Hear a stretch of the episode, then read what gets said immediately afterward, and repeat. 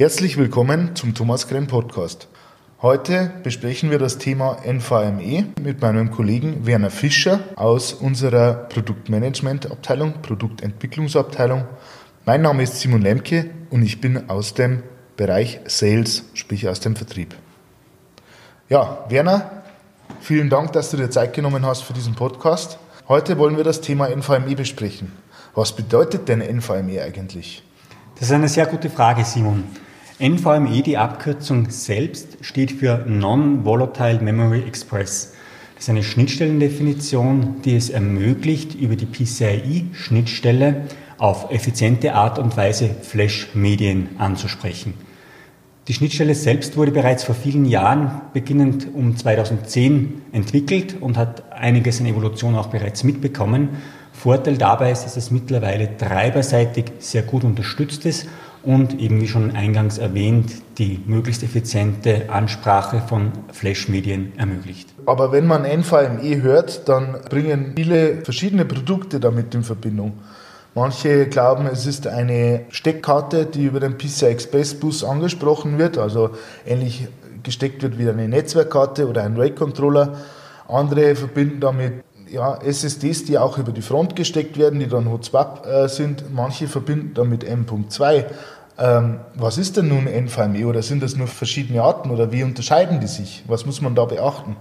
Du hast es eigentlich jetzt schon sehr gut zusammengefasst. Es gibt im Grunde genommen aktuell drei wichtige physische Ausprägungen von NVMe. Um mit der kleinsten zu beginnen und mit der ME-Variante zu beginnen, die kennt man beispielsweise auch aus dem eigenen Laptop. Dort ist sie vor allem auch sehr weit verbreitet, aber auch mittlerweile immer mehr im Serverumfeld als Boot-Device. Dort ist es so, dass das MVME-Protokoll eben über eine sehr kleine Steckkarte im Endeffekt abgehandelt wird. Von der elektrischen Seite äh, ändert sich im Grunde genommen nichts. Das heißt, egal ob ich jetzt diese kleine M2-Variante habe, oder um den nächsten Schritt zu gehen an der Frontseite mit der U2-Variante oder auch um gleich die dritte Variante mit einzuschließen, die PCI Express Steckkarte.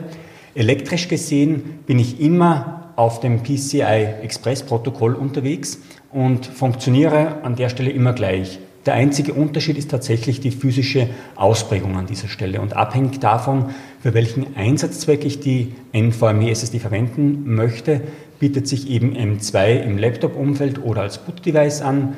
Im U2-Format, wenn es mir darum geht, dass ich eben auch Hot-Swap-Möglichkeiten habe äh, mit einer entsprechenden Backplane, was dann mitunter auch zu etwas einem Preisaufschlag führen kann, weil die Backplane-Technik dahinter ein bisschen komplex ist. Oder eben auf der einfachsten Variante direkt wie eine normale Netzwerkkarte auf das Mainboard über den PCI Express Slot. Okay, das bedeutet, bei den M2 haben wir auch einen speziellen Slot oder wird die Karte ganz normal über einen PCI Express Slot gesteckt?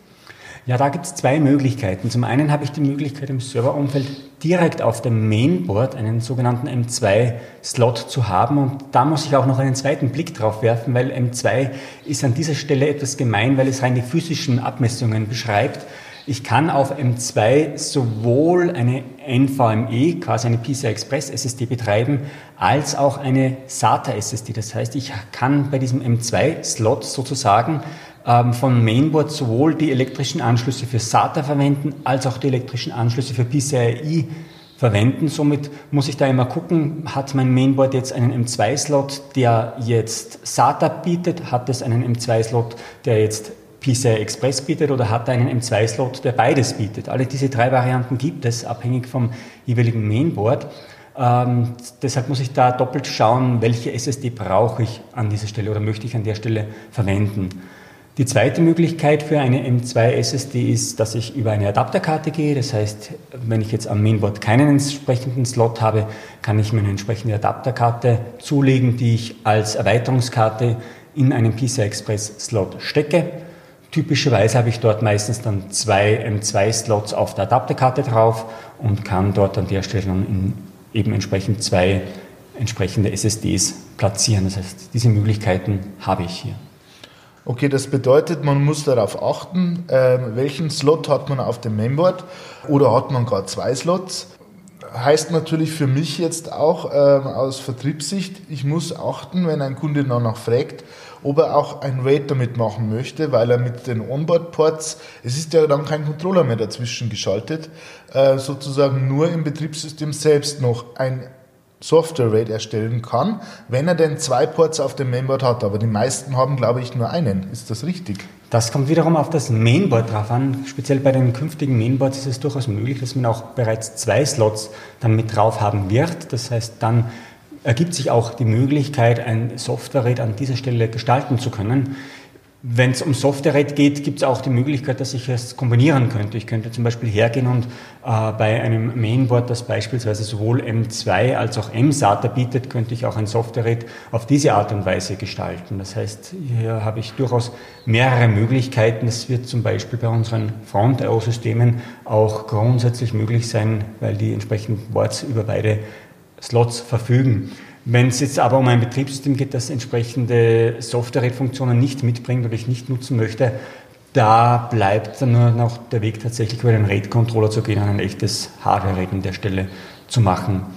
Die weitere Möglichkeit, die sich grundsätzlich auftut, wenn es im NVMe-Umfeld um das Thema RAID geht, ist mit Intel VROC, wo ich quasi im Prozessor drinnen bereits RAID-Funktionalitäten aktivieren kann nur da ist es bedauerlicherweise Stand heute so, dass diese VROC-Funktionalität nicht auf die M2-Slots geführt wird. Der Hintergrund ist äh, folgender, dass die PISA Express-Slots, ähm, oder die, die Lanes, die am ähm, M2-Slot verwendet werden können, über den Chipsatz kommen und nicht direkt von der CPU und dann ist VROC derzeit wiederum nicht nutzbar an der Stelle. Das heißt, da gibt es tatsächlich einige Details mit zu beachten. Ist auch der Grund, warum wir es jetzt standardmäßig Stand heute nicht im Shop eingeblendet haben, weil die Anwendungen noch sehr, sehr spezifisch sind, es viele Dinge zu beachten gibt und das am besten dann im Individualfall zu klären ist, ob das überhaupt Stand heute Sinn macht oder sich äh, nutzbar verwenden lässt. Okay, dann fasse ich im Endeffekt simpel zusammen. Man muss achten, ob man einen oder mehrere Ports hat, um ein Software-Rate zu machen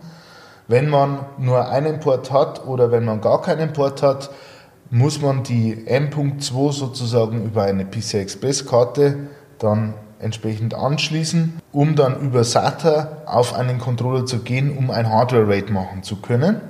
Ja, das ist Möglichkeit A oder eben ein Software-Rate dann, um eben mehrere M.2 anzuschließen. Soweit, so gut. Wie gestaltet sich das bei den PCI Express Karten? Ist hier ein RAID möglich? Kann man hier einen Controller dazwischen schalten oder ist auch das sozusagen direkt nur mit dem System verbunden und wird im BIOS äh, gar nicht im, im RAID-Controller BIOS angezeigt? Wie sieht das da aus? Genau, also es ist letzteres der Fall. Es ist so, ich habe die Karten dann direkt am Mainboard angeschlossen, habe keinen RAID-Controller an der Stelle dazwischen. Wenn ich jetzt PCIe NVMe verwende, die eben im Slot stecken, ist die einzige Möglichkeit, um RAID-Funktionalitäten zu bieten, Intel VROC. Dort kann ich das dann CPU-seitig machen. Ähm, das lässt sich auch nutzen und hat rudimentäre RAID-Funktionalitäten, also RAID 0, RAID 1. Wenn es um Dinge wie Boot Drive geht, könnte ich das an der Stelle durchaus machen. Nur zeigt die Erfahrung, dass man sich selten eine derart performante und auch ja, teurere SSD rein als Boot-Device zulegt. Das heißt, Dort ist es häufig tatsächlich der Fall, dass ich sonst über alternative Wege, zum Teil auch über eine, eine SATA-SSD gehe und dort einen kleineren RAID-Controller äh, habe. Das kann durchaus auch sogar kostengünstiger für die Boot-Drive-Lösung sozusagen sein. Okay, dann gehen wir noch zu dem äh, dritten Modell, das ist die U.2 SSD. Die sieht ja im Endeffekt so aus wie eine normale SATA-SSD. Kann über die Front gesteckt werden, sprich ist auch Hotspot-fähig. Welche ähm, weiteren Bedingungen sind notwendig, um eine solche SSD überhaupt verwenden zu können? Ja, an der Stelle ist es dann erforderlich, dass ich einen Server habe, der über eine entsprechende Backplane verfügt. Das heißt, bei dem es überhaupt möglich ist, an der Vorderseite eine derartige U2 NVMe SSD anzuschließen. Es ist dann so, dass ich äh, diese SSD dann quasi auch mit einem RAID-Controller nutzen kann und an der Stelle dann auch ein RAID konfigurieren kann. Das heißt, ich kann sehr wohl hergehen und mit einem entsprechenden RAID-Controller dann auch zum Beispiel ein bootfähiges Device erstellen. Ähm, was dabei zu beachten ist, dass sowohl die Backplane als auch die ganze Verkabelung zwischen RAID-Controller und Backplane an der Stelle funktioniert. Das heißt, auch die Systeme oder, oder die Möglichkeiten, die wir aktuell im Shop haben, sind entsprechend so konfiguriert, dass das alles zusammenpasst. Wenn ich mir das jetzt selber zusammenbauen würde, gibt es da tatsächlich viele Dinge zu beachten, weil es eben von Verkabelungsseite her ähm, ja, komplexer ist als ein normales SATA oder SAS-Umfeld. Zumindest derzeit sieht das so aus. Okay, das bedeutet, man braucht sowohl die U.2 SSD als auch eine U.2 fähige Backplane plus nochmal einen U.2 fähigen RAID-Controller und eine entsprechende Verkabelung dazu. Genau, das ist der Fall. Bei den RAID-Controllern merkt man das häufig auch an dem Zusatz Tri-Mode. Das heißt, das bedeutet dann, dass ein derartiger RAID-Controller sowohl mit SATA, SAS als auch NVMe-Devices zurande kommt. Und daran ist es dann zu erkennen, ob das an der Stelle möglich ist. Was die Gehäuse betrifft, da ist es auch zum Beispiel so, dass es Varianten gibt, die dann sowohl Einschübe bieten, die rein U2 mitbringen und auch entsprechend bei weiteren Einschüben normale äh, SATA-SAS-Einschübe.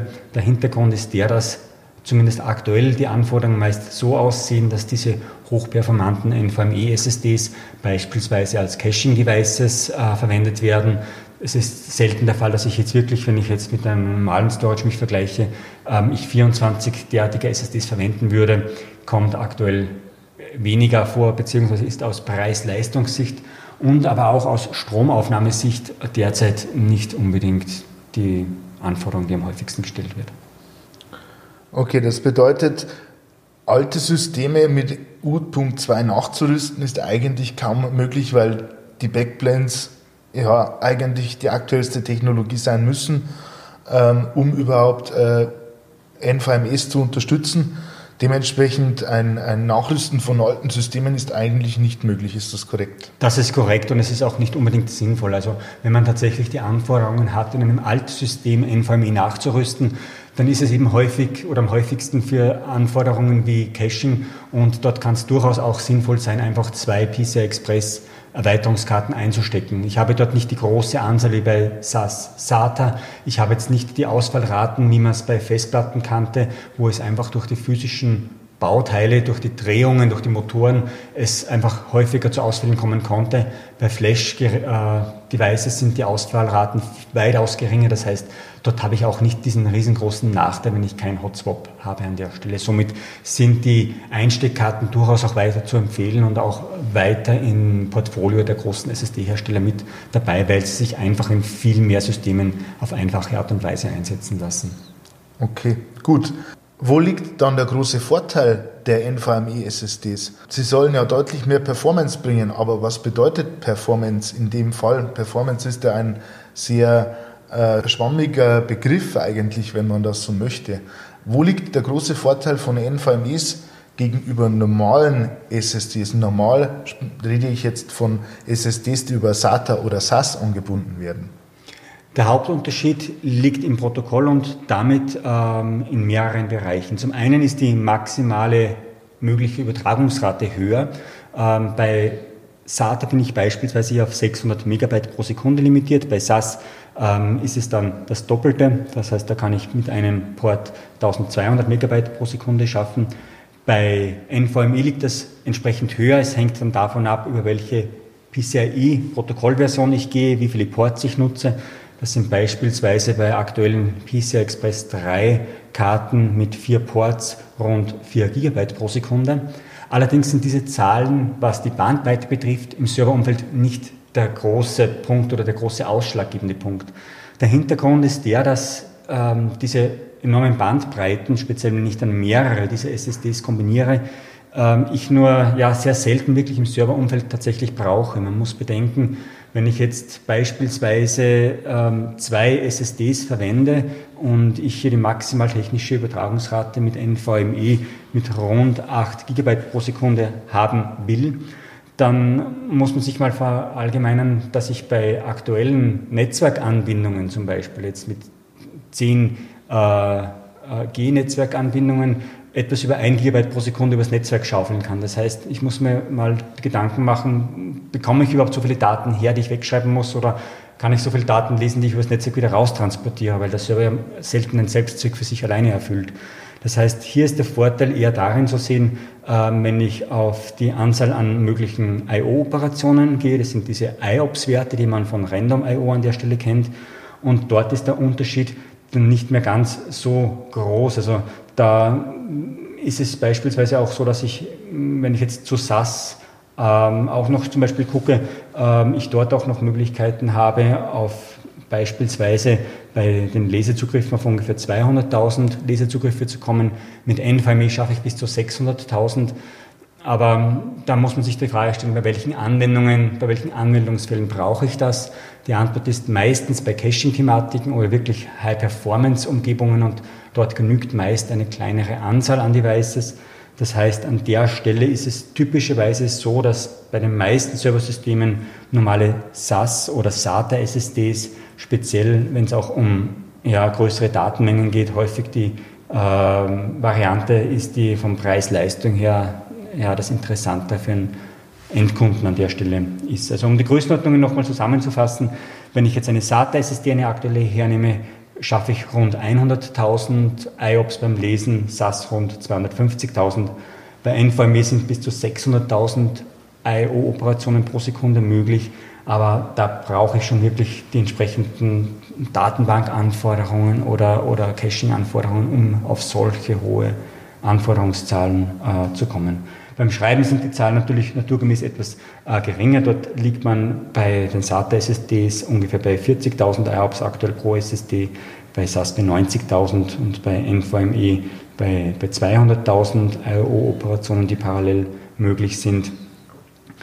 Ja, also man muss an erster Stelle sich immer darum äh, fragen, was möchte ich erreichen, was sind meine tatsächlichen Anforderungen Wovon ich ähm, schon abrate, ist, dass ich jetzt sage, ich möchte jetzt einfach ein System schaffen, das die maximal mögliche Performance hat und die brauche ich dann vielleicht nicht, weil man sich jetzt, ähm, ja, um es jetzt ein bisschen mit der Autobahn zu vergleichen, ähm, wenn ich jetzt aus Österreich komme, wie es bei mir der Fall ist, bringt mir ein Auto, das auf der Straße 300 km/h fährt, relativ wenig, wenn ich ohne dies bei 130 oder aktuell darf ich in manchen Bereichen 140 fahren, ähm, ohne dies, dies nicht überschreiten kann. So kann man es auch bei der bei der Bandbreite im Serverumfeld hier sehen, wenn meine Anforderungen oder mein, meine Datenmenge, die ich übers Netzwerk hereinbekomme, einfach um ein Vielfaches niedriger ist, als die SSDs im Hintergrund schaffen, dann macht es wenig Sinn, hier mehr Geld zu investieren, wenn es gleich uns natürlich freut, wenn wir mehr verkaufen können, aber es ist doch am sinnvollsten, wenn man es so einsetzt, wo es auch ähm, technisch dann wirklich etwas bringt an der Stelle.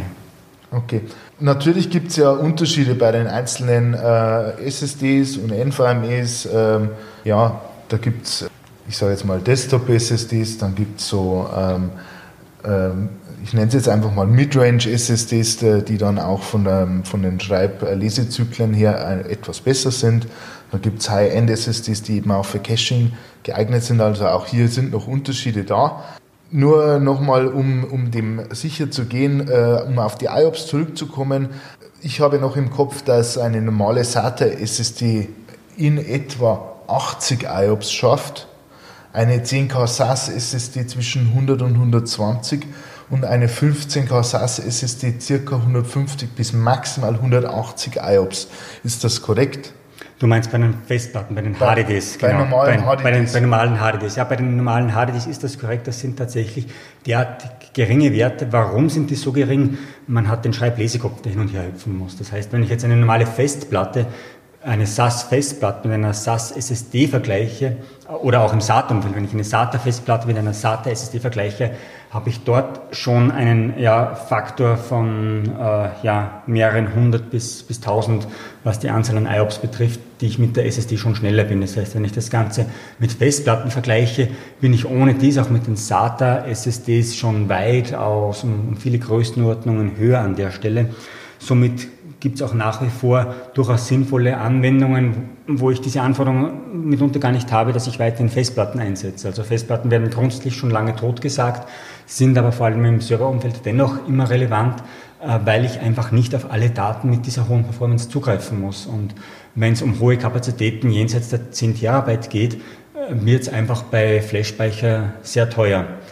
Was hier in Zukunft eventuell interessant werden kann, äh, sind SSDs mit QLC-Speicher intern, das heißt, die speichern dann pro Zelle nicht nur 3-Bit wie bei dem Triple-Level-Cell, sondern 4-Bit. Somit habe ich dann gleich eine höhere mögliche Datenmenge, ähm, habe aber eine unheimlich höhere Komplexität beim Schreiben und beim, beim Lesen, also vor allem beim Schreiben.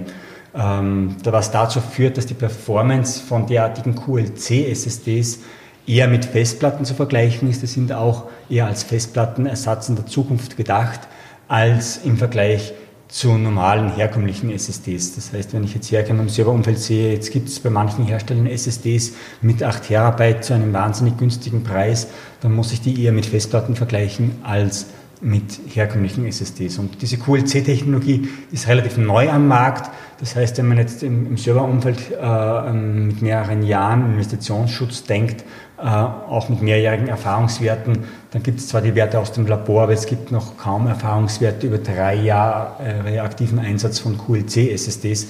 Somit haben wir Stand heute auch noch keine Produkte bei uns im Shop diesbezüglich. Wir schauen uns die Technologien an, aber wir achten auch sehr darauf, dass sich die Technologien auch im mehrere Monate oder jahrelangen Einsatz tatsächlich auch bewähren. Und das ist bei QLC aktuell noch etwas schwer abschätzbar.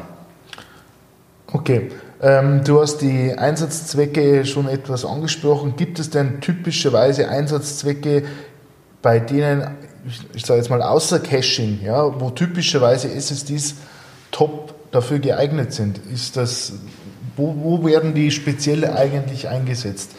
Im Bereich Virtualisierung, ja, wenn ja, für welche VMs eignen sich besonders SSDs oder NVMe-SSDs? Ja, das ist auch eine, eine sehr gute Frage. Ich würde sagen, in 90 bis 95 Prozent der Fällen reichen herkömmliche SATA oder SAS-SSDs aus, vor allem SATA-SSDs. SAS-SSDs sieht man naturgemäß auch nur sehr wenig, weil es auch eher aus dem Caching-Umfeld äh, kommen oder dort erforderlich sind. Äh, von Preis-Leistung gesehen ist einfach die SATA-SSD nach wie vor das Arbeitspferd, äh, auch was die Kapazitäten betrifft. Ähm, NVMe-SSDs eignen sich dann eher beispielsweise jetzt auch im äh, Software-Defined Storage-Umfeld eben genau für diese Caching-Aufgaben. Also e-, egal, ob das jetzt im ZFS-Umfeld ist, ob das jetzt ein, ein vSAN ist oder äh, auch aus den anderen Technologien Ceph, S2D, äh, überall dort, wo ich Caching-Unterstützungen habe, äh, wo es auch zu vermehrten Schreiboperationen kommen kann. Da sind wir dann bei der Endurance, bei der Haltbarkeit, die haben wir bislang noch gar nicht angesprochen. Ähm, dort macht es dann Sinn, weil ich speziell auch im NVMe-Bereich typischerweise Produkte finde, die jetzt ähm, mit höherwertigen Flash-Zellen ausgestattet sind, die einfach mehr Schreibzyklen vertragen. Das heißt, dort bekomme ich nach wie vor Produkte, die zum Teil bis zu äh, 30 Drive Writes per Day unterstützen. Das heißt, ich habe beispielsweise eine SSD mit einem Terabyte und die darf ich über fünf Jahre lang jeden Tag mit 30 Terabyte beschreiben. Und das hat man typischerweise nur im Caching-Umfeld, wenn ich einen, einen Schreibcache habe, weil im normalen ja, Umfeld, wo ich jetzt, äh, sage ich mal vereinfacht gesagt, ein, ein Share-Laufwerk bei mir im Unternehmen habe, ähm, muss ich meine Datenstruktur wahrscheinlich hinterfragen, wenn ich pro Tag 30 mal mehr schreibe, als ich Daten generell speichere. Ähm, das würde bedeuten, ich lese die Daten praktisch nie. Ähm, aber im Caching-Umfeld ist das durchaus sinnvoll.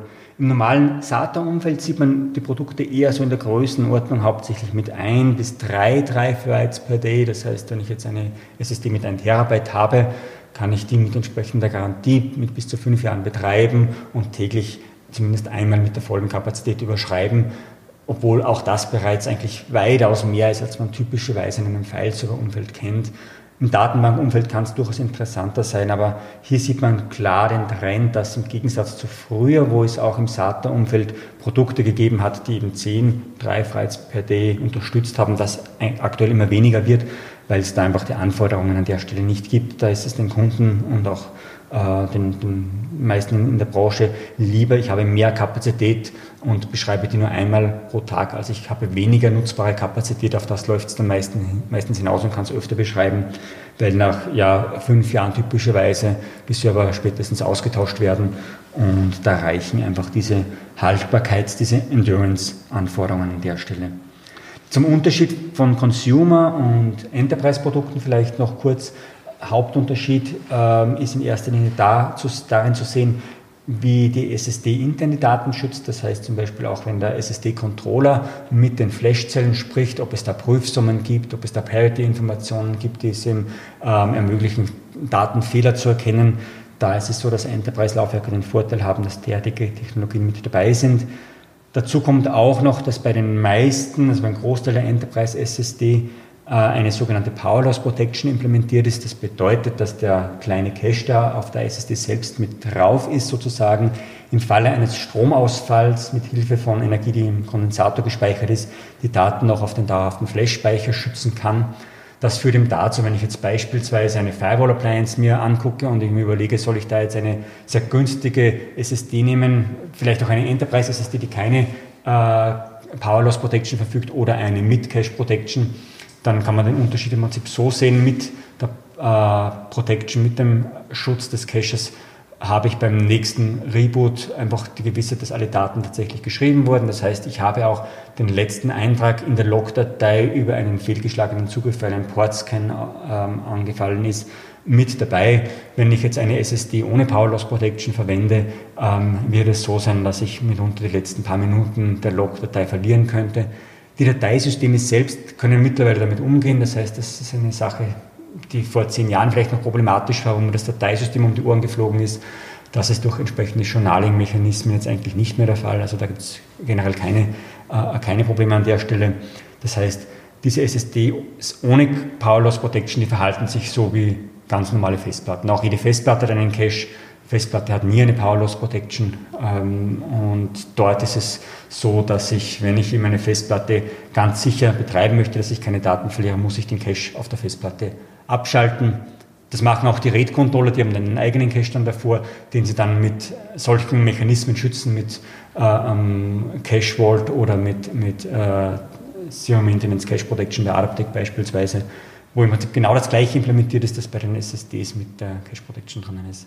Also zusammenfassend lässt sich sagen, ähm, der, die Haltbarkeit, sprich die Endurance bei SSDs wird meist in äh, Drive Writes per Day angegeben, also DWPD ist der Wert dann, der beschreibt, wie oft man die Kapazität der SSD täglich schreiben darf, damit sie sozusagen zum Garantieende ihr Lebensende auch erreicht hat.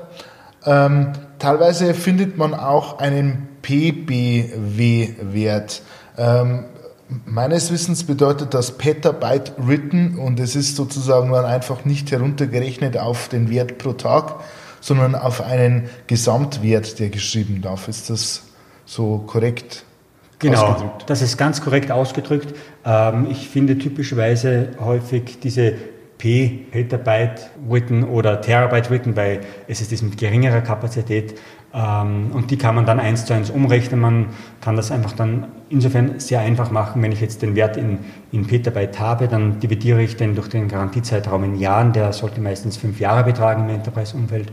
Dann nochmal durch 365 und dann bin ich auf den Wert, wie viele äh, ich dann quasi pro Tag an Daten schreiben kann. Und das dividiere ich dann noch durch die Kapazität der SSD und dann habe ich den Drive Writes per Day Wert herausgerechnet. Der Drive-Reiz per D-Wert hat einfach den Vorteil, dass ich damit SSDs unterschiedlicher Kapazität sehr einfach vergleichen kann. Ähm, ansonsten, wenn ich jetzt mir die Petabyte anschaue, die ich schreiben darf, dann macht es einen Unterschied, ob die SSD 1 Terabyte oder 2 Terabyte äh, hat. Dann brauche ich ja die doppelte Anzahl hier, aber bei den Drive-Reiz per D bleibt das immer super vergleichbar. Also es ist einfacher qualitativ den Unterschied zu sehen mit dem DWPD-Wert, das habe ich jetzt verstanden. Gut, dann äh, hast du vorher noch angesprochen, äh, üblicherweise SSDs im äh, Datenbankumfeld. Das war eigentlich die Frage, äh, auf die ich vorher hinaus wollte. Typischer Einsatzzweck für SSDs sind auch Datenbanken oder vor allem Datenbanken, weil hier weniger die Masse an Dateien geschrieben bzw. gelesen wird, sondern hier werden viele Datensätze durchsucht, beispielsweise wenn man in einer Kundendatenbank äh, alle äh, Kunden mit dem Namen äh, Meier beispielsweise sucht oder äh, alle Kunden mit dem Anfangsbuchstaben S sucht, durchsucht man ja sehr, sehr viele Datensätze. Ähm, und das würde bei HDDs ja viel länger dauern, weil dort der Schreiblesekopf immer hin und her springen muss und der eigentliche Lesezeitraum, sozusagen, wo der Kopf aktiv liest, sehr, sehr kurz ist und da das ein mechanischer Vorgang ist, dauert das natürlich dann viel länger als wie bei einem elektronischen Zugriff, den man ja bei einer Flashzelle hat. Gibt es ansonsten noch typische Einsatzzwecke außerhalb Datenbanken, wo SSDs äh, empfehlenswert sind im Einsatz? Ja, also man spürt es beispielsweise selbst bei einem Bootlaufwerk, also jeder kennt das vielleicht auch von zu Hause, wenn ich jetzt den Rechner und das Betriebssystem selber jetzt auf SSD statt auf Festplatte habe, habe ich einfach den Vorteil, dass bei einem Neustart des Systems das Ganze deutlich schneller geschieht. Das ist insofern auch im Serverumfeld relevant, weil ich ja einfach auch trotz also nicht trotz, sondern durch die Betriebssystem-Updates, durch Kernel-Updates von Zeit zu Zeit einen Neustart machen muss. Und das minimiert einfach die Dauer, die ich warten muss, bis das System anschließend wieder in die Höhe kommt. Das heißt, auch hier habe ich einfach einen, einen Zeitvorteil an der Stelle. Ähm, und ich brauche nur kleine Kapazitäten und hier sind die Preise mittlerweile so gering, ähm, dass die kleinste SSD meistens fünfmal zu groß ist. Also fürs Bootlaufwerk würde ich auf alle Fälle immer eine SSD hernehmen oder zwei SSD, wenn ich jetzt ein RAID 1, egal ob es Software oder Hardware ist, äh, ich an der, Stelle, an der Stelle machen möchte. Alles klar, vielen Dank.